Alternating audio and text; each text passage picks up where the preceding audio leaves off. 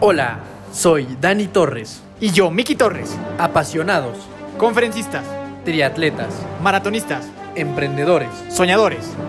hermanos, Bienvenido a nuestro podcast. donde tu evolución personal es nuestra única misión. Los hermanos de fuerza están aquí. Hola, hola familia de fuerza, ¿cómo están? Hoy un día distinto porque estamos el viernes en lugar del jueves, un pequeño retraso, normal, nada, nada de qué preocuparse. Mi nombre es Daniel Torres, Dani Torres, y feliz de estar con ustedes una semana más. Ya llevamos muchos episodios. Este creo que es como el 15 de la segunda más cuarenta y tantos de la primera. La verdad es que ahí vamos, ahí vamos, muchos episodios, muchos invitados, muchos invitados, muchas historias y muchas anécdotas, de las cuales escucharán algunas el día de hoy relacionadas al deporte más bonito que existe en el mundo, llamado el foot.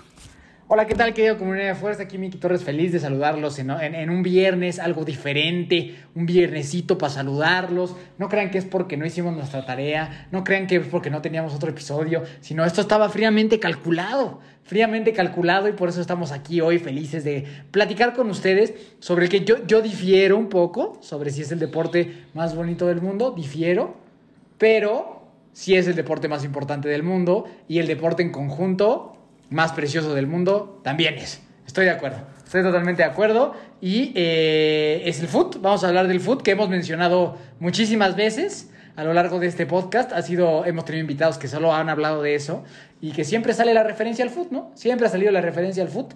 Y como toda la gente nos los pedía a gritos, es por eso que vamos a hablar de este bello tema.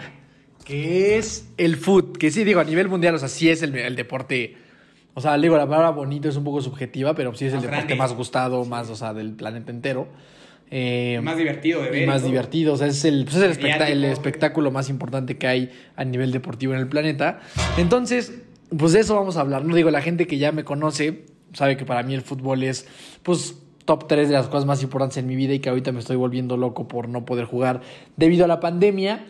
Pero bueno, Y también todos saben que los dos hemos tenido un camino profesional amplio, en el cual, pues yo me atrevería a decir, yo, Miguel Torres, que yo he sido el más destacado en la familia. En cuanto Sí. al nivel futbolístico, creo que nací con unas cualidades super Sobrenaturales. ¿no? La realidad es esa y pues les vamos a contar cómo fueron esas habilidades y cómo pues, pues siempre he sido, ¿no? O sea, siempre en la familia, el futbolista, pues el, pues el May, ¿no? Siempre, siempre ha sido así. Sí, la verdad sí, siempre he sido así. Yo desafortunadamente no, no, no nací con esas cualidades. Pero no, ya en serio. Eh, Mi hermano es malísimo.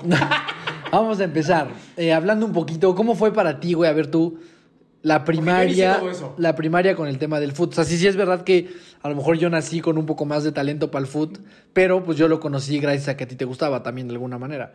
Entonces, eh, ¿qué pedo? O sea, ¿cómo fue el fútbol en tu vida pequeñita?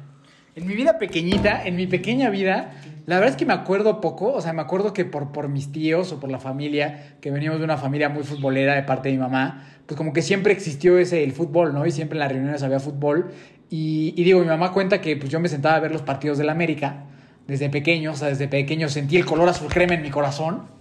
Y, y me acuerdo que cosa, me acuerdo poco realmente. Mi, mi papá eh, no, no, no es muy futbolero, Le vale es- es- le vale madres completamente el fútbol. De hecho, le, le echaba muchas ganas para jugar con nosotros. Pero lo, de lo único que me acuerdo como de mi primer acercamiento fue que un día mi mamá me llegó y me dijo, oye, te tengo una sorpresa. Yo tenía como 6, 7 años, yo creo. Me dijo, tengo una sorpresa. Y yo, ¿cuál es? Y me, me- me enseñó una credencial de la América, que decía como Escuela de la América para Fútbol. Esa era mi sorpresa y me emocioné muchísimo, o sea, porque pues obviamente a esa edad yo pensé que iba a jugar en la América, ¿no? Y, y me acuerdo que justo ya este, me presenté a, a entrenar como... En Cuapa. Me presenté a entrenar en Cuapa. no, me, me presenté a entrenar ahora por donde está la VM. Antes pues no existía eso, estoy hablando de 1998 yo creo, o 1999. Eh, ahí había unas canchas del América, las primeras que hubo aquí a- acá por nuestros rumbos. Y me acuerdo que llegué como, como diría Don Pepe. Calzón blanco, playera blanca, como el Santos de Brasil. Así me presenté a, a entrenar y, y nada, pues ahí tuve una carrera bastante buena de defensa, de defensa central, portando el dorsal número 5, defensa central eh, titular. El arquero era un buen amigo llamado Ricardo, que seguro está escuchando esto. Saludos. Y éramos un buen equipo. Llegamos a ir a la Copa Cruz Azul, sacando buenos, buenos resultados. Pero creo que algo bien importante y lo más, tal vez de las cosas que yo más me acuerdo de ese América, de ese América del Ese 99, viejo América. de ese viejo América del 99, fue que en la categoría 91-92, que tal vez era de las más chiquitas en ese tiempo, aparecía por ahí un niño con 95. Apareció un pequeño 95, ¿no? Entonces yo, yo creo que les, les- le voy a pasar el micrófono a este pequeño muchacho del 95. Sí, la verdad es que para mí, o sea, yo no recuerdo, o sea, por ejemplo, así como tú que recuerdas como esa credencial que te abrió el camino al fútbol. Yo siempre recuerdo mi infancia jugando fútbol, o sea, yo me acuerdo, pues no sé, como desde los tres años, es que no sé desde cuándo tengo memoria, o sea, de cosas que me acuerde, pero toda mi vida hubo fútbol y siempre un balón conmigo, ¿no? Entonces, pues ese muchachito, ese muchachito en el América de qué, tres años, tal vez, por ahí Como 8, a lo mejor. como cuatro, pon tú, como tres, cuatro años, pues era yo, ¿no? Era un joven con ilusiones. Bueno, ni siquiera un joven, un era un era un bebecito. Ahí les vamos a subir unas fotos de, de cómo era yo cuando estaba jugando El en América. pantalón. El short me llegaba a los tobillos, la playera me llegaba a las muñecas. Un güerito con mucho entusiasmo y muchas ganas por querer de, de- de jugar fútbol. Y entonces entramos a nuestra primera anécdota, ¿no? Entramos a Eh, la anécdota.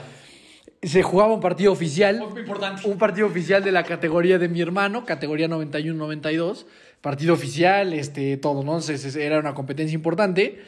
Y había un niñito sentado en la banca, ¿no? O sea, había un niñito sentado en la banca, pues buscando la oportunidad. Era el único que tenía esa edad. O sea, eran todos. Mi hermano me lleva cuatro años, para todos los que no sepan.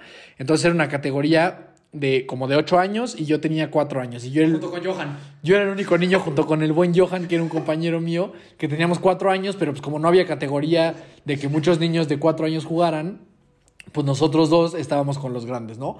En la banca, esperando la oportunidad, esperando que el profesor nos volteara a ver, que nos diera la chance de debutar en este gran encuentro, ¿no? Entonces así es, nos señala y nos dice párense a, párense a calentar. Y, y entonces Johan y yo empezamos con movi- movimientos precompetitivos. Y... Saludos a Johan. Saludos. Con ¿Quién sabe qué feo con Johan? Johan una vez, pero bueno, no, no sé si decirlo porque no sé si nos escuche, pero una vez lo invitamos al Taco In Y se hizo popó. y se hizo popó en los juegos. Johan, te amamos. Bueno, pero ese no era el tema. Entonces, este, pues se da la oportunidad de debutar, ¿no? Entonces ahí tienen un niñito, un güerito, imagínense, les vamos a subir una foto eh, con la playera toda larga y, y buscando la oportunidad. Pues yo no veía muy bien, entonces de repente... Unos 60 metros de altura. Sí, unos 60 metidos. Yo creo que ahí medía como dos subways. Y entonces, de repente yo nomás brinco remate. y, de- me des- y, y caigo en el piso, ¿no? Fulminado en el piso. Había recibido un balonazo de un niño cuatro años mayor que yo que me dejó fuera de la competencia, ¿no? Por, por un momento. Por un momento dejan fuera la competencia. Yo en ese momento estaba de titular de- en, en, eh, en mi defensa, en la línea defensiva, cuando veo que entra este muchacho que, que no solo es mi hermano, sino es lo máximo que me ha pasado en la vida. Entonces, pues yo siempre estaba muy atento porque, pues evidentemente veía que era muy pequeñito. y, este, y de repente, pues ya, me lo noquean. Y entonces yo, como buen hermano mayor, llego a echar pleito, a preguntar quién le había dado el balonazo. Se arma ahí la campana, nadie, nadie respondió. Yo era conocido como un defensa duro, entonces este, imponía en el campo de juego. Total, eh, el amigo Dani acaba saliendo del campo en, en brazos, En en brazos. del profesor Camarillo, en brazos del profesor Camarillo, y en eso toda la grada, ¿no? Empiezan unos aplausos, unos aplausos que se sentían como si fuera hasta lo del Estadio Azteca. Estadio Azteca. El Estadio Azteca, y entonces, ¿qué hace el pequeño Dani?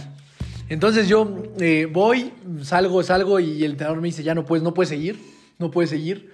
Entonces yo digo, yo tengo que, Camarillo. tengo que regresar, Camarillo, tengo que regresar a jugar, cabrón. O sea, nos estamos jugando el torneo, güey. Déjame regresar, güey, déjame regresar. Esto a mis cuatro años, ¿eh? Y entonces me dice, ok, vas a volver a entrar.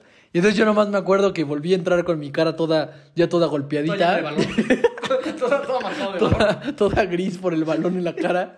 Y me acuerdo que toda la gente me empezó a aplaudir muchísimo. Porque la verdad es que aparte de que estaba muy chiquito, pues estaba bonito. O sea, yo era un niño como bonito de chiquito. Estaba así como simpático, pues güerito y chaparrito y flaquito. Estaba chido. Y entonces todo el mundo me empezó a aplaudir. Y ya yo me, entusiasmé muchísimo. Entonces, a partir de ahí, de ahí en adelante, toda mi vida ha sido fútbol. O sea, toda mi vida después de esa gran anécdota de los cuatro años, ya yo siempre estuve, pues creo que también estuve muchos años en el América. Me la- esa vez fue la primera vez que yo sentí la posición de liderazgo. Me acuerdo que por ahí como de los seis años, Ya con un equipo de tu eh, ya con un equipo de mi edad, ajá, ya normal, se me, se me nombra capitán del equipo. Ahí yo también era defensa y también tenía el número 5 casualmente. Se da la el. Este, se me da el gafete y me acuerdo que fue la primera vez que yo sentí una gran responsabilidad que decía, no mames. O sea, pues de mí, casi, casi de mí depende el resultado, ¿no? Eh, en cuanto me hacen capitán, todos los resultados son muy buenos, ga- ganamos siempre y quedamos campeones. No, la verdad es que no es así. El primer, el primer partido, me acuerdo, en el que fui capitán, fue un viaje a Nesa, en el cual perdimos 8-0. Yo tenía el gafete y me acuerdo que estaba destruido porque... Y me acuerdo justo que al terminar el partido, aparte que yo me sentía muy triste porque... Un bribón. Porque yo había sido, yo había sido el capitán y yo sentía que tenía mucha responsabilidad. O sea, ahora me doy cuenta que esa fue una, una de las primeras lecciones de liderazgo que tuve. Pero me acuerdo que al final, o sea, ya terminando el partido, pues siempre antes se acostumbraba, bueno, no sé ahora, en los partidos de niños, que cuando se acababa, pues los equipos hacían dos filitas y se iban a despedir y se daban la manita. Y les decías, bien jugado, bien jugado, bien jugado, bien jugado, bien jugado. Pero si yo estaba en esa, entonces imagínense la vibra que había ahí en esos momentos con estos muchachos. Y me acuerdo que yo iba pasando dando de las manitas después del 8 a 0 y se les ocurrió a este equipo de Nesa decirnos, en lugar de decirnos bien jugado, nos, nos iban diciendo pan comido, pan, pan comido, pan comido, pan comido, pan comido, pan comido. Y entonces yo llegué destrozado a los brazos de mi mamá, llorando muchísimo porque no solo había sido el capitán, sino que me habían llamado pan, comido. Y yo recuerdo, yo recuerdo estando en las gradas ahí, que mi mamá le preguntó, Dani, ¿pero qué pasa? Me dijeron pan comido.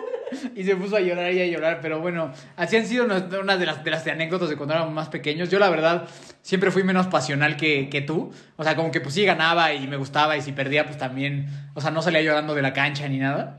O sea, pues nada más, ya ni modo. Y, este, y bueno, creo que ahí eh, brincamos a la etapa futbolística escolar con el, con el grandiosísimo Instituto Senca. Vamos a brincar ahí este, a, la, a la etapa escolar donde hay buenas anécdotas. Muy buenas. Hay muy buenas anécdotas, ¿no? Yo entré ahí al, al equipo representativo de la institución, de la escuela, cuando iba yo creo que en tercero o cuarto de primaria. Un niño ya un poquito gordito. ya un poquito gordito, pero eh, con muchas ganas de jugar fútbol, ¿no? Con muchas ganas de jugar fútbol. Un niño gordito con ganas de jugar fútbol. Y este. Y un gran año. Un gran año en, en donde coronamos Copa Forger. Yo casi hago un hice un casi gol. Casi. Casi gol, casi gol lo recuerdo bien. Casi gol, eh, jugaba de, de delantero. De delantero se sale campeón, gracias a Dios, salimos campeones de Copa Forger Gracias a Dios. gracias al cielo, para pasar luego a uno de mis momentos más brillantes en mi época futbolística, que se llama Copa Argos, que se llama Olimpiada Argos, ¿no? Yo, un muchacho comía, que comía banca, en mi, en mi generación la verdad es que había muchachos mucho más talentosos que yo, era buen nivel, pero pues yo estaba ahí en la banca, inclusive hay fotos mías en la banca, Esperando la esperando la oportunidad, ¿no? Y entonces se me da la oportunidad en el primer partido contra alguna institución de aquí, llámese, no sé, el Liceo del Valle o el Buena Tierra o, algo- o alguna de esas escuelas. Y eh, entra número 27 de Carlos Hermosillo, número 27, y dos pirulos. Dos pirulos. Así nomás, Entrando. para empezar. Así para empezar, tómala. Que me clavo dos pepinazos, ¿no? Eh, gran partido, gran victoria. No son los mini torneos, creo que nos juegas tres veces y ya. Ya. Y ya. eh, pasamos a la siguiente fase contra el Aristos o, algo- algún rival un poquito más, más férreo. Eh, obvia- otra vez a la banca. otra vez iniciamos de banca. De arma secreta. De arma secreta. Se me da la oportunidad de entrar. Dos, dos pirulos. ahí. Dos pirulos otra vez. dos pirulos otra vez. Los, los recuerdo perfectamente bien. Los recuerdo como si fuera ayer. eh, animarme a tirar a gol. Y, y ni yo lo creía, ¿no? Recuerdo que después de esa. De esa, de, de- de esa gran anécdota de semifinal, a los dos días se jugaba la, la gran final. eh, pues todos estaban muy felices y yo tenía una gran actuación, ¿no? ¿Te veías, ¿Te veías titular en ese momento? Eh, nu- nu- nunca caí en ese, nunca, nunca caí en esa soberbia. Soberbia. Nunca caí en esa soberbia. Yo, yo estaba disfrutando los minutos que me diera el profesor Jorge. El profesor Jorge. Pero me acuerdo que, que sí, que el, que el profesor Jorge se acercó con mi mamá porque mi mamá dijo, oye, pues jugó muy bien, ¿no? El niño. oportunidad. Y él sí, no, sí, sí, sí. No, es que sí necesitamos bajar de peso. sí necesitamos bajar de peso, ¿no? Y, y ahorita ya da risa, ¿no? Pero en ese momento, Sí, te afectó, tú como claro. niño, niño, pues sí sientes bien feo, ¿no? Sí. Porque acabas de dar un partidazo. Lo que esperabas es que te dijeran, eres titular. el Sí, te partido". juzgan por el cuerpo. Y, y te juzgan uno cuando el talento ahí está, ¿no? Total, llega la gran final. Argos contra Senca, Argos locales. Era un, era un equipo local. Eh, y una vez más, a la banca. Una vez más empezamos Pero a la con banca, humildad. Con mucha humildad, con mucho- muchas ganas de trabajar. Eh, se, se iba perdiendo el partido 2 a 1 para el segundo tiempo. Eh, en- entra, entra este número 27. Entra este número Arma 27 secreta. con el apellido Torres detrás. Secret Entra y veo que un, un sujeto llamado Arturo Tapia, que, que llegó a ser eh, futbolista profesional, me manda un- una pelota filtrada por la banda derecha. Y este número 27 sale corriendo con todas ganas y sin voltear a ver la portería, tira al arco. Y el portero se lo come y hicimos una anotación. Una anotación que a la postre nos llevó a los penales. y a la victoria, a la medalla de oro. Y así es como el niño 27 gordito llevó al Instituto Senca a un campeonato fuera de la institución con el odiado rival, la escuela Instituto Argos. Instituto Argos. Esa es mi, mi anécdota más brillante en el, en el Instituto Senca. Luego les contaré una más triste, pero pues cuéntanos tú una buena del Senca. Contra el Argos también, cuéntate la del Argos también. Pues mira, la verdad es que pa- para mí, yo sí, desde que yo tuve la fortuna de nunca estar en la banca, yo no sé, no, nunca supe lo que, se- lo que era ese sentimiento. humildad, te da valores, Está- te da sí, valores. seguramente aprendes, ¿no? Seguro se aprende mucho. Eh, pero yo toda la primaria, yo siempre lo he dicho, o sea, cuando tú juegas bien fútbol, la primaria la tienes resuelta. O sea, cuando juegas bien fútbol, pues eso te posiciona como un niño cool, un niño popular, igual la secundaria, y con eso, pues la verdad es que te la llevas muy bien. Y yo creo que gracias a eso, yo la primaria fueron momentos que disfruté muchísimo, la secundaria igual, porque pues afortunadamente yo pues era bueno para jugar, entonces me iba muy bien, ¿no? Entonces para mí, de los momentos más importantes, que vamos a, va, a ir cercano a lo que vas a contar tú, se llama Copa Bimbo. ¿no? Que, que ahí duele, ahí estamos, estamos echándole el limón a una herida, pero yo me acuerdo muy bien. Ese, para los que no sepan, la Copita Bimbo es, es como un torneo muy importante de fútbol rápido, que se hace a nivel nacional y que pues es muy chingón. ¿Quién sabe si esto va a ser? Pues, según yo sí. Yo creo que ya por. Sí, o sea, digo, ahorita obviamente no, pero según yo sí existe. Entonces, para mí toda la primaria siempre fue muy buena, o sea, siempre quedábamos campeones eh, de todas las Olimpiadas. Yo, era- yo ahí yo ya jugaba de centro delantero, goleador, siempre. La verdad es que muy bien. Yo tuve una, una carrera redonda en la primaria. Entonces, eh, llega. Yo tenía la posibilidad de jugar dos, dos copitas bimbos, ¿no? En la primera yo era como de la categoría más chiquita y en la segunda ya iba a ser mayor. Y en la, en la primera, yo me acuerdo, me acuerdo mucho de esto. Como yo era centro delantero, ahí todavía el número 9 era como. No, o sea, era como lo máximo. O sea, el güey que traía el número 9 era como lo mejor. Sí, sí, sí. O sea, era como, guau, güey, eres el 9, qué pedo. Entonces yo me acuerdo que ya, yo ya, ya entramos al torneo y demás. Y eh, llegaba el momento de que, de que los profesores eligieran los uniformes y ellos elegían el número que le tocaba a cada quien. Eh, antes de esto, yo en el Instituto Chenca portaba el número 34. Bueno. No sé por qué, la verdad, bueno. no me pregunten por qué era el 34, pero era el 34 goleador. Ahí vamos a subir otras fotos también. Eh, y entonces me acuerdo que llega el momento de repartir los uniformes. Y yo estaba súper nervioso porque yo decía, puta, que me toque el 9, que me toque el 9, por favor, por favor, por favor. Y me acuerdo que el profesor era un profesor que se llamaba Daniel, que me quería mucho. Agarra y me da el uniforme y me dice algo así como, toma, te tocó el 12. Y yo le dije, no, güey, ¿por, qué, 12 está ¿por qué me das malísimo". el 12, güey? Y me acuerdo que lo volteó la playera y era el 9, güey. Era el 9, güey.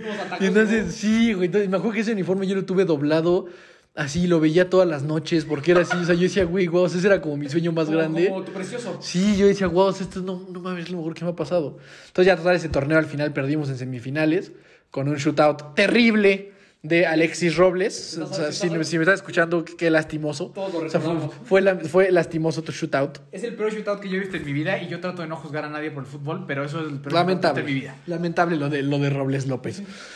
Entonces luego llega el segundo torneo de la Copita Bimbo y entonces aquí empiezo yo ya como a, crecer el ego de futbolista, ¿no? Porque para esto la Copita Bimbo lo que hacía era que antes de iniciar todos los torneos, todas las escuelas que iban a participar tenían que elegir a un jugador, que era normalmente como el jugador estrella, para que fuera el representante de la institución en los torneos.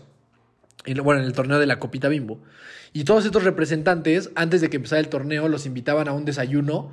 Eh, imagínense, o sea, literalmente a media clase, o sea, un miércoles así a las 10 de la mañana, que todos están en clase de primaria, sacaban a como a los mejores jugadores de todas las escuelas y los llevaban a un desayuno en el Fiesta Inn, como para platicar acerca del torneo y te regalaban como unas pelotitas y un balón y cosas así.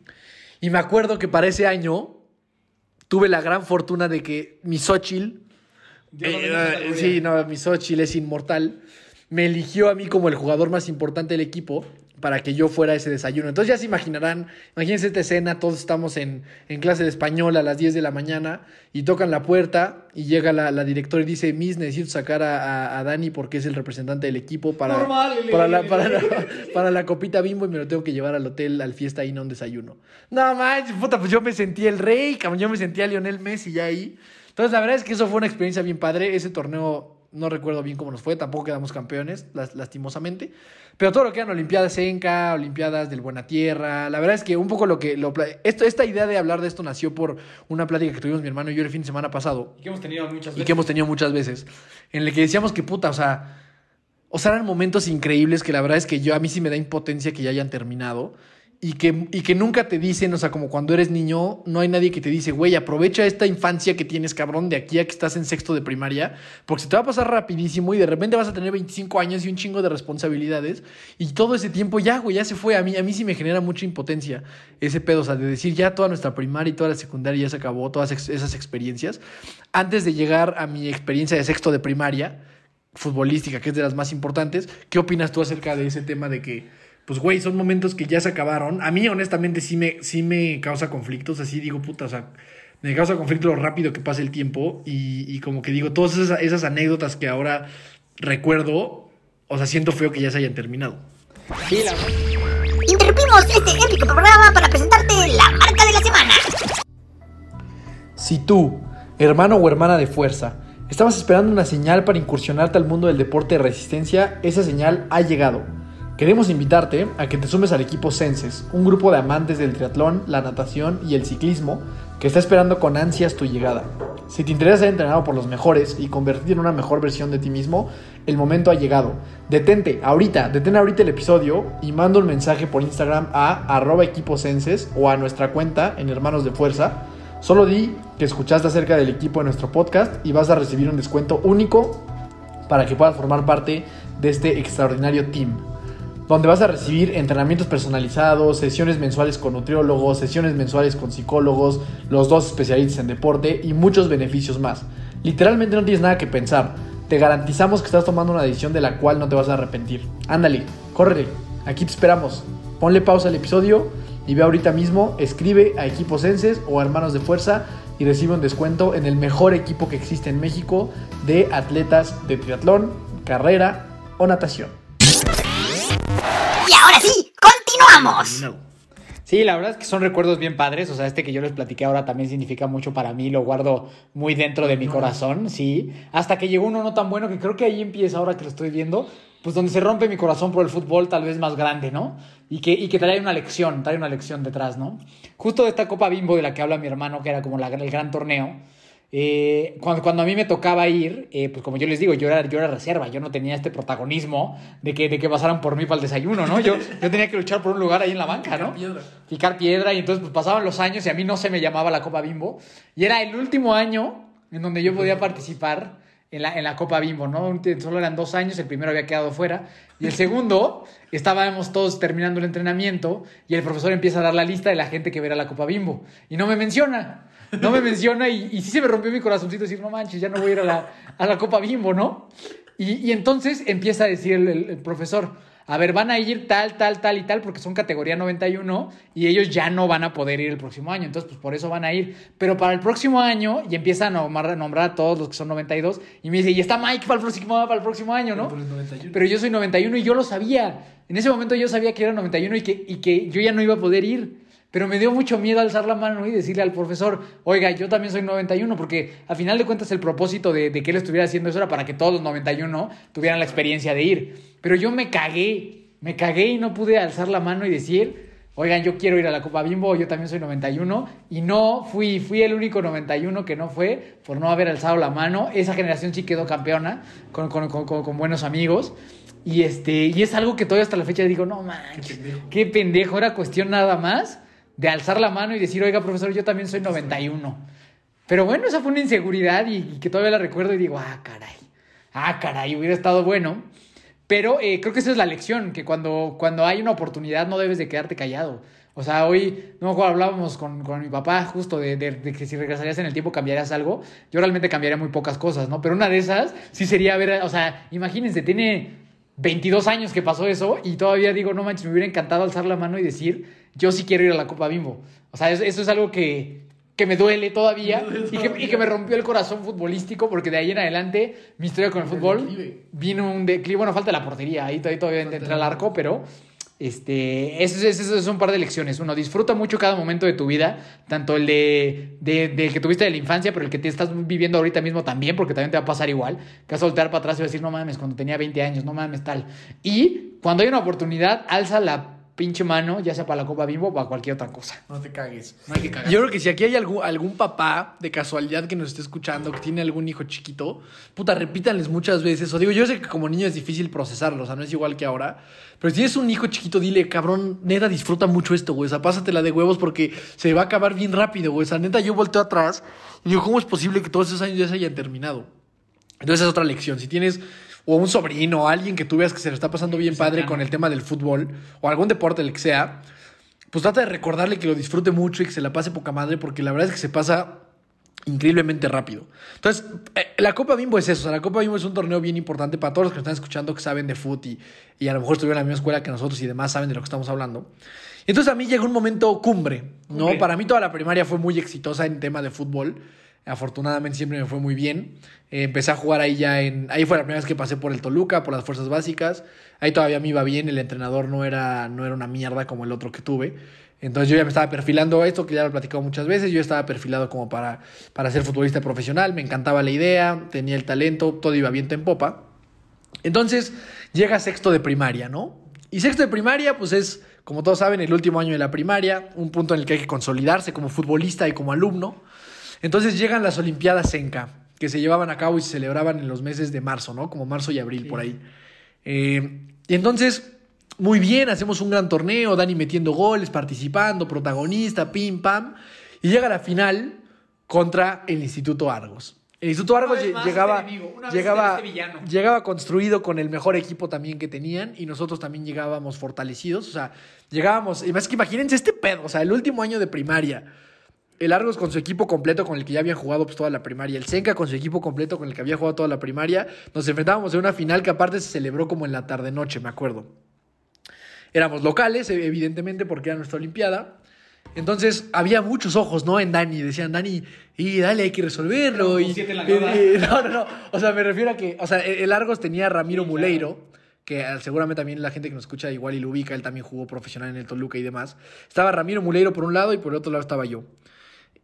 Y era, era, era, eh, estaba Juan Pablo Mercado de portero en el Argos, también muchos lo han de conocer, ahorita es portero, está, está en España. Entonces era un momento de, de- de- de mucha tensión, mucho estrés y mucha emoción también, ¿no?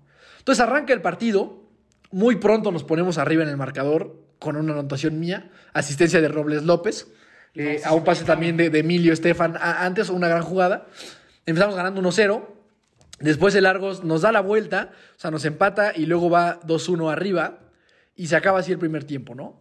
Me acuerdo que en esos momentos yo ya estaba. eh, yo decía, puta, bueno, pues ya si, si perdemos, pues habremos perdido contra un buen equipo, ¿no? Pero claro que no. Nos Ahí nos levantamos de eso. Y entonces arranca el segundo tiempo. Y, y quedaban ya como 10 minutos para, para el pitazo final. Y ya hay una jugada ahí, este, me- medio, medio enredada y demás. Sale Dani y golazo de Dani otra vez, güey. Y 2-2. El marcador 2-2. Quedan 3 minutos del final. Seguramente nadie está emocionando tanto como yo con esto. Pero quedan 2 minutos del final. Mi mamá seguro sí. Otra vez se la dan a Dani. Quedan 2 minutos. Recorto en el área. Le pego con zurda. Y golazo de Dani. Campeones. 3-2 y quedamos campeones con tres goles míos. Yo, yo me acuerdo que ese, esa noche yo no podía dormir. Y Xochitl entró al campo, mi Xochitl, loca. ajá, entra la gente, mi papá estaba en la grada, mi mamá, mi hermano. O sea, yo digo, seguramente fue diferente, pero yo lo recuerdo literal como, o sea, como, como, como mundial. ganar un mundial, ajá. O sea, me acuerdo que había muchísima gente en la cancha. Así yo me imagino hasta reporteros. O sea, yo, o sea, yo me imagino que era así una gran locura. Y me acuerdo de verdad que yo no dormía, o sea, que estuve emocionado meses. Y bueno, todavía ahorita que lo cuento me emociona mucho.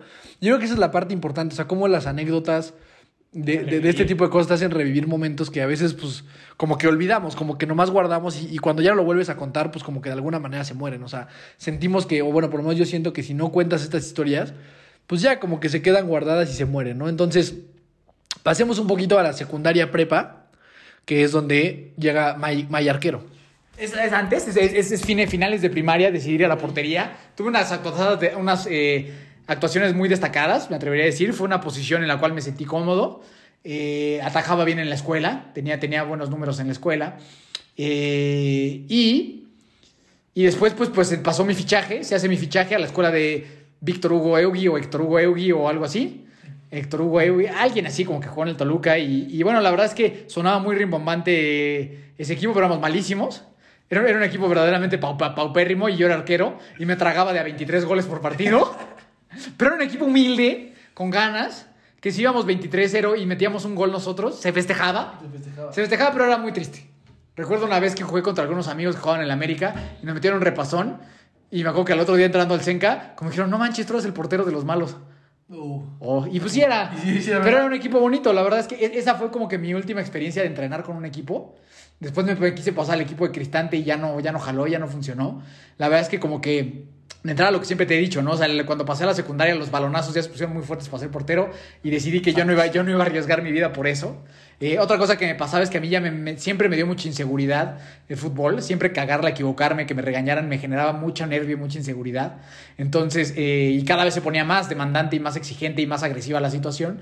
Y es entonces que yo decido terminar mi carrera futbolística, tanto escolar, temprano, a, los 13, 14 años y dedicarme a engordar prácticamente y a, y al- que viva el rock and roll, ¿no? Pero ya vendrán historias del rock and roll después. Pero hoy en, en esa anécdota yo creo que a mí me afectó mucho. Número uno, que sí los balonazos están cabrones y que estás en todo tu derecho de no querer que te den balonazos. Eso estoy, estoy totalmente de acuerdo. Todavía, todavía lo defiendo. Qué bueno que, que me quite los balonazos, la verdad. Y, eh, pero lo otro es este tema que yo creo que eh, tú ahí puedes aportar mucho en este momento, de, del que te hacen sentir mal si te equivocas. De que por alguna razón eh, el fútbol, si te equivocas, todo el mundo te caga, te regaña. O sea, es difícil encontrar a alguien, ¿no? Y, no entiendo yo por qué. Pero siempre hay como que la necesidad en el fútbol de, de hacerle ver a alguien que es un imbécil. O sea, porque no, no es, o sea, me equivoqué en un pase. O sea, tú lo sabes, ¿no? O sea, si fallas una diagonal matona, o sea, eres un imbécilazazazazazo. ¿Sabes? O sea, Siempre. así siempre, por siempre. Y, y realmente, pues, es algo que todo el mundo le puede pasar, ¿no? Pero pues yo, claro, claro que Que, falla. no, y que no pasa nada, no se No pasa nada. Y que claro, que yo he fallado diagonales matonas, ¿no? O sea que muchas. Vamos ¿no? a subir un video y tenemos una. Bastantitas. bastantitas. Pero siempre, pero siempre, ¿sabes qué pasa? Que yo las enfrentaba ya con el miedo de me van a Sí, regañar. pues, obvio, yo sé. Y por eso las vuelas. Ajá, y por eso las, las vuelas, ¿no? Entonces a mí sí me generó mucha inseguridad todo eso a lo largo de mi etapa futbolística y entonces pues ahí paré. Después del arco se colgaron los guantes y lo, y lo paré como hasta los 18 años. Sí, justo. Yo, eh, esto, o sea, si eh, pueden escuchar mi episodio en el podcast de Hoy es el Día, donde hablo mucho de eso. O sea, cómo tenemos muchos líderes, y por líderes me refiero a entrenadores de chavitos, que destruyen la confianza de un niño. Justamente por eso. Yo tuve a un entrenador eh, en el Toluca, en las Fuerzas Básicas, que fue el primero que justamente me hizo cuestionar mis habilidades y que me hizo cuestionar como pues tu seguridad de niño, ¿no? Porque era un cuate que si, si tú te equivocabas, pues puta, te regañaba la cara y te decía, eres un pendejo enfrente de todos a un niño de 12 años.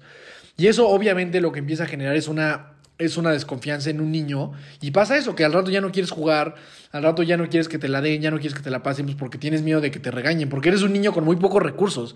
O sea, probablemente a los 25 años si alguien te regaña, pues ya, o sea, es muy distinto, pero a esa edad, eh, o sea, es, es, es algo bien complicado poder lidiar con entrenadores de este tipo y con compañeros, porque a mí no me pasó igual. O sea, entrando a las fuerzas básicas del Toluca, no solo son los entrenadores, sino que como el fútbol, la verdad es que es un ambiente, pues es un ambiente pesado y es un ambiente donde hay mucha gente lastimada económicamente y que su única solución es el fútbol, entonces hace muy competitivo. Y cuando a ti te ven que a lo mejor te lleva tu mamá en su camioneta y sales así, pues como, como güerito y con tus tenis Nike y tus tenis Adidas y así, pues la gente pues eh, luego luego genera como una resistencia y entonces no solo es que el entrenador te regañe, sino que todos tus compañeros de equipo, que deberían ser tus compañeros, pues también la agarran contra ti. Y entonces, puta, pues eres tú con 10 cuates en tu equipo que no sabes, o sea, que no te tienen buena onda y que no te tiran, o sea, que no es en buen plan y entonces nada más te quieren regañar por todo lo que haces. Y eso empieza a generar como cierta pues sí, cierta inseguridad, porque eres un niño, o es que eso es lo que yo creo que los entrenadores no pueden dejar de voltear a ver, o sea, o sea, los entrenadores creen que están entrenando, pues, güeyes de primera división y lo único que quieren es ganar y no se dan cuenta de que están destruyendo la autoestima de niños. O sea, Y que vas a ir para divertirte, o sea. y que vas ahí para aprender. Yo me acuerdo que yo tuve la oportunidad de hacer un curso de entrenador, director técnico en Barcelona y ellos decían, o sea, hacían muchísimo énfasis que en, etapas formativas ganar es lo de menos. O sea, en etapas formativas el niño tiene que desarrollarse, tiene que ganar confianza, tiene que crecer a nivel mental, a nivel futbolístico y después de ahí empezar a preocuparse por el resultado. Pero antes de eso ponían mil cosas antes, más relacionadas a la parte humana, y bueno, ahí está la diferencia que tú ves en un equipo formativo de Toluca con el Barcelona, ¿no? En, en etapas formativas. O sea, son niños que pues tienen un potencial extraordinario, son niños que tienen una, una, una, una confianza increíble. Y tiene que ver con eso. Yo siempre he creído que el problema de nuestro fútbol está en época, en etapas formativas, y sobre todo formativas de, o sea, de niños, o sea, de eso, de 8, 10, 12 años, es donde empieza a estar complicado. De acuerdo. Entonces, eh, de ahí yo ya, eh, otra pues, anécdota, yo, me, yo justo por eso decido salirme del fútbol a nivel profesional, o sea, dije yo ya ching su madre, ya no quiero esto. Y entonces empiezan otra vez como unos delirios de grandeza porque yo en secundaria entré a una cuarta división llamada el Deportivo de la Torre, que yo amaba y amo, bueno, ahorita ya no existe, pero me gustaba mucho, hice muy buenos amigos ahí. Y entonces empiezan estos delirios de grandeza porque yo ya no tenía que, o sea, yo ya no entrenaba con el Senca, porque entrenaba con la cuarta división y únicamente jugaba los torneos importantes y las olimpiadas con el Senca y pues, siempre era titular y la verdad es que también me fue muy bien. Los, los tres años de secundaria también para mí fueron increíbles. Eh, o sea, to- todo lo ganamos. Yo fui muy feliz. Igual quisiera regresar el tiempo para eso. Y luego, bueno, ya, ¿no? O sea, para saltarnos esta parte que yo he contado muchas veces, en tercero de secundaria ya me fui a Jaguares de Chiapas, hay otras miles de Si no anécdotas. saben, vayan a escucharlo hoy. Y si no saben, vayan a escucharlo hoy, es el día o el podcast, el segundo episodio de este podcast, donde hablo a detalle de toda mi experiencia como futbolista profesional y mi retiro a temprana edad.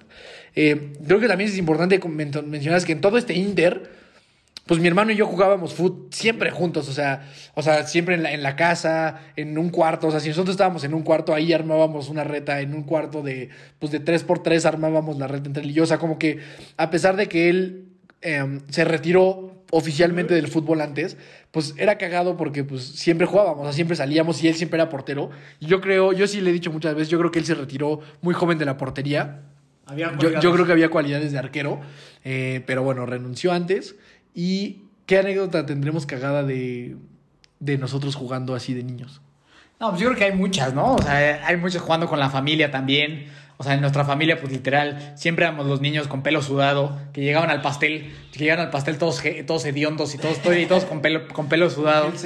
Con, con gel seco, porque llevábamos jugando fútbol cinco horas con, con, con- con mis primos, eh, con el buen David, con Sergio y con todos nuestros primos, que siempre ha sido algo muy padre de compartir. Y al final de cuentas, eso a mí, a mí siempre me gustó más, jugar por diversión. Cuando me empecé a sentir presionado fue que ya no me gustó y fue que lo abandoné. Y, y digo, yo creo que nos tardaríamos mucho en contar todos nuestros pasajes futbolísticos, pero me gustaría llegar hasta, hasta el día que yo regresé con este gran club auténtico decadente, que hace poco hice una, una publicación al respecto, que fue literal, un, un- un- que fue un fracaso mi publicación. Resulta que a nadie le gusta el fútbol ya tanto, en, en- en la gente que me sigue. Este, pero bueno, el Club Auténtica Decadente nació de puro cartucho quemado, de puros, de puros cuates que no éramos, nunca fuimos buenos para jugar fútbol, pero siempre nos gustó divertirnos. Y fue una etapa bien padre, la verdad, eh, de volver a conectar con el fútbol, de salir campeones de una manera épica e irrepetible, que yo creo que le deberíamos dedicar un episodio entero A esa final. a, a esa final con, con las personas que estuvieron involucradas. Pero eh, ahí fue otra vez muy divertido volver a jugar sin miedo a que te critiquen, sin miedo a que te juzguen, sin miedo a nada, sino solo jugar. Y a partir de ahí, pues digo, llegué a jugar un par de veces más con el equipo de la empresa, que también era muy divertido. Y este, ya, ya ahí hasta al final pasar por el Gran Tlaxcaltecas. El Gran Tlaxcaltecas. El, el Gran Tlaxcaltecas, que tuvimos una, una- una- un par de temporadas buenas, donde inclusive anoté un penal. Que, yo no lo pude no, ver. no, no, no estuviste, pero es la primera vez en mi vida que me atrevo a, patear desde los 11 pasos. Es la primera vez en mi vida que me atrevo a patear desde los 11 pasos, muerto de miedo, pero con una anotación. Pero con una anotación muy, muy, muy buena y muy agradecido por haber estado con ese equipo que después de problemas internos de vestidor acabó des- des- destruido, pero la verdad es que la... o sea, Deportivo Trutru. el Deportivo Trutru, esa es una anécdota muy buena. Es una- También, ¿no? Si quieres, podemos cerrar con esa anécdota. Ok. Podemos cerrar con la anécdota del equipo Trutru. Tenemos que ponernos en contexto de que yo en ese momento era un borracho profesional. Eh, tenía muchos años de jugar fútbol, estaba en una muy mala condición física, fumaba casi todo, fu- fumaba una cajetilla diaria. Nosotros eh, entramos a un club deportivo, primer día, y este y bueno, pues tú, tú cuenta, tú cuenta cómo nos recibieron. Sí, ahí justo la de Atlético Decadente es algo bien importante. es- Eso fue algo muy. Yo creo que, que ya lo que vamos a hacer es. Vamos a subirles fotos de todas nuestro, del campeonato, de, del, del- de todo eso, todo este pedo que estamos platicando. Porque no, puta, yo de fut, güey, no mames, no, no. o sea, podría hablar siete horas enteras de- del decadente, del de la torre, güey, de los campeonatos en las Olimpiadas, Cremas. del Cremas FC, güey, que es un pinche equipo, güey, poca madre con todos mis cuates. O sea, yo el fútbol, digo, ya lo he dicho muchas veces, estado en mi vida siempre. He tenido la fortuna de que siempre he tenido buenos resultados, a veces no, no tanto. Y. Si nos vamos a las experiencias de los estadios, ir a la No, final, sí, no, no mames. la América. El gol de Raúl Jiménez. Yo hace poco estaba pensando qué, qué gol es el que más he gritado. Yo creo que la chilena de Raúl Jiménez. No, para el Zamorano. O el de Iván en el 2002. No, No, el ay, 2002. está cabrón. O sea, la verdad es que este es un tema que de verdad a mí me, me no mames, o sea, como me, me encanta el fútbol y me apasiona y lo extraño y ya voy a ponerme a llorar. Este, pero bueno, ajá, ya yo regreso y empezamos. Ok, el tema del tru tru. El Trutru fue era un club que era, era un equipo Completamente sobrevalorado. del, del Club Britannia.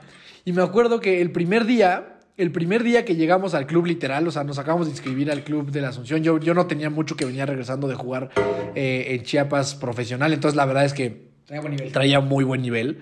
Eh, y entonces ya me acuerdo que nos bajamos del coche y literal yo veo cómo me aborda un señor y me dice, oye, tú eres Daniel Torres, ¿vale? El que jugaba en Chiapas. Y ya así de, güey, o sea, pues no, o sea, o sea, sí, güey, pero pues, ¿qué pasó o qué? Y dijo, no, no, no, es que tenemos un equipo aquí y me dijeron que tú ibas a entrar al club y entonces queremos, este, pues queremos que entres a nuestro equipo, por favor, ¿no? Porque ahí el torneo estaba como más competitivo y había muchos. Y como que, como que, como que me quisieron apañar antes de que llegara otro equipo a, a ofrecerme lo mismo. Yo, o sea, bueno, para que sepan, ya después de que jugué, o sea, fútbol profesional en Jaguares de Chiapas, desde ahí, toda mi vida he jugado cinco veces a la semana en equipos amateur. Eh, o sea, para que vean Robando. el robando, sí, canchero. Robando, robando. Sí, o sea, pero me fascina, o sea, es otro pedo. Igual yo. Y mi hermano igual. y entonces, y entonces yo le dije, ah, no, pues sí, a toda madre, pues dime cuándo jugamos. O sea, yo al fútbol siempre digo que sí. Entonces me dijeron, oye, pues sí, ¿y cuándo jugamos la chingada? Y entonces, pero mi hermano iba conmigo al lado, ¿no? O sea, iban porque íbamos a ir al gimnasio. Y me acuerdo que, que le preguntan, oye, ¿y tú también juegas fútbol? ¿Y cuál fue tu respuesta? Y entonces yo hago una respuesta completamente fuera de lugar para, para, para sentirme bien chingón. Y digo, sí, yo también juego. Yo jugué muchos años en Toluca. Y entonces este, este, el señor Ray, que a lo mejor no está escuchando, no lo sé. Este, gracias Ray por haberme invitado. Lamento haberte mentido. Y entonces, pues yo creo que él pensaba que ya tenía dos cracks así en su equipo. Y pues bueno, evidentemente conforme inició, a los dos nos metieron al equipo y, y- y ya hubo la oportunidad de debutar. Obviamente Dani pues estuvo a la, a la altura y a la expectativa de lo que se esperaba. Y entonces es mi momento de jugar.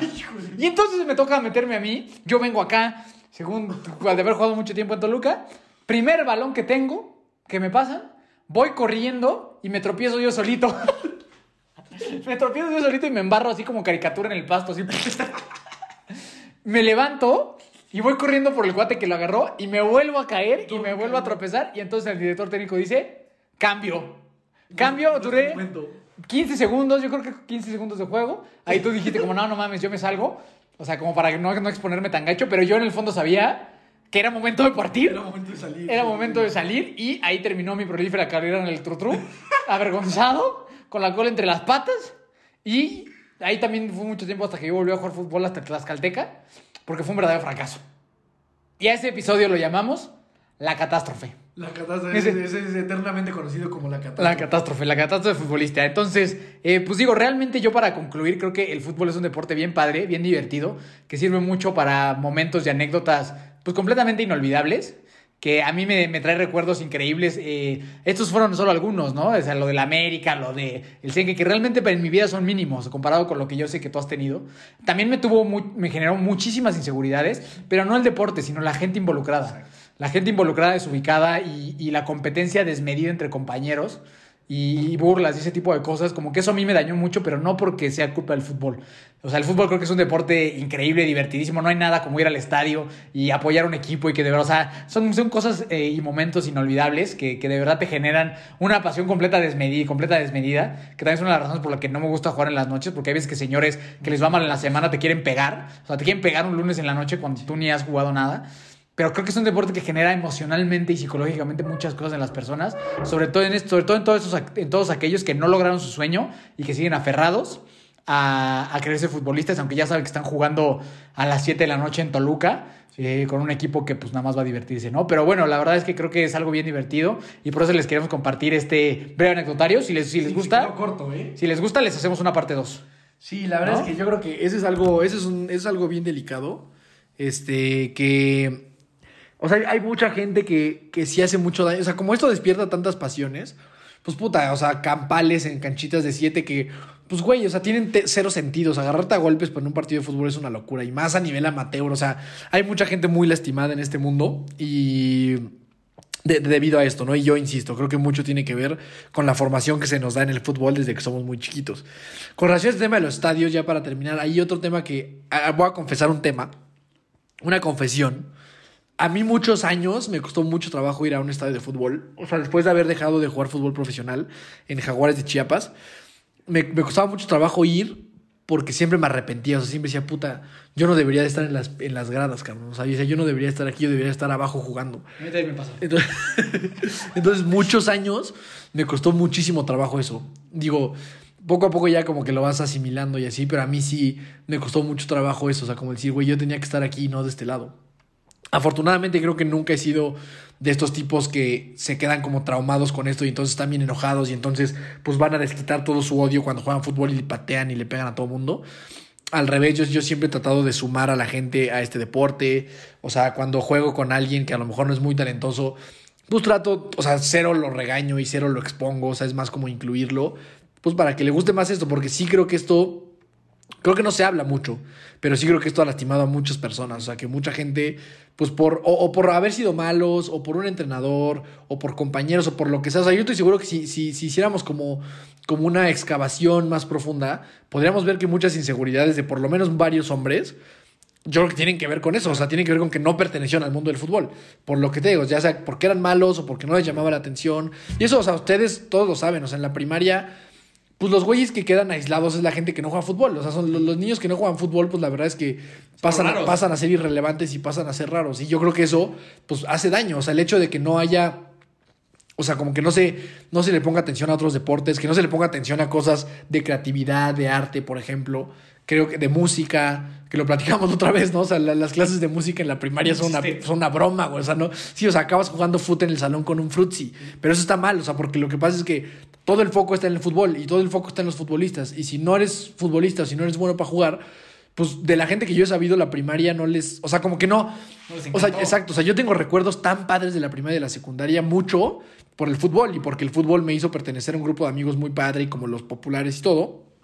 Pero yo creo que si lo viéramos del otro lado, pues la gente que no jugaba fútbol, pues probablemente la- no la pasó tan bien y probablemente se sentían como, como segregados y excluidos, cuando a lo mejor tenían otros talentos que nunca fueron explotados, ¿no? Entonces, no sé, o sea, para mí como de una reflexión haciendo ahorita, creo que sería importante también empezar a apuntar eh, nu- nu- nuestros ojos a otro tipo de talentos, que a pesar de que para mí el fútbol sigue siendo lo más importante, creo que o sea, voltear a ver otra gente que puede hacer otras cosas como eso. O sea, güey, tú puedes descubrir en la primaria a un niñito que sea buenísimo para el piano y puta, a lo mejor después termina siendo un super artista. Pero como no juega fútbol, pues en las primarias normales mexicanas, da igual ese güey. Es la realidad. Y lo mismo con otros deportes, o sea, el voleibol y el básquetbol, o sea, nunca es como el fútbol, ¿no? Entonces, pues puta, yo podría seguir hablando de fútbol toda la vida.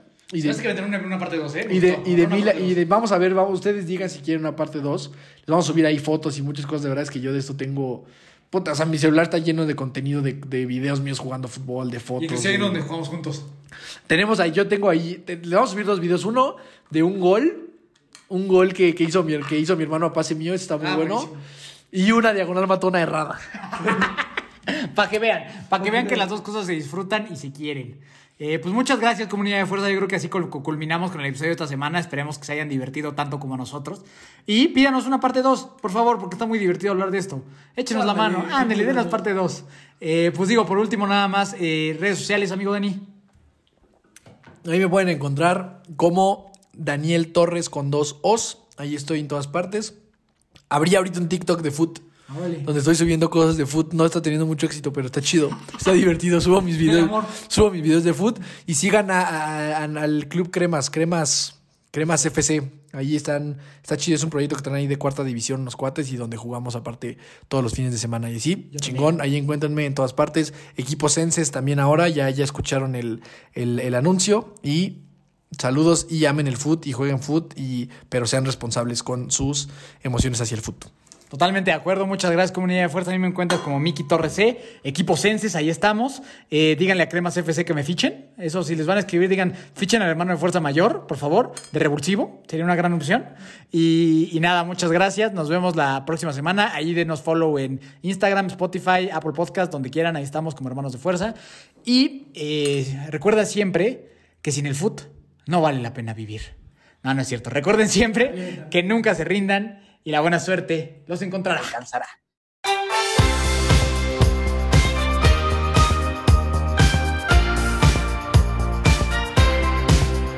Na na na na na na na na Hey hey hey Adiós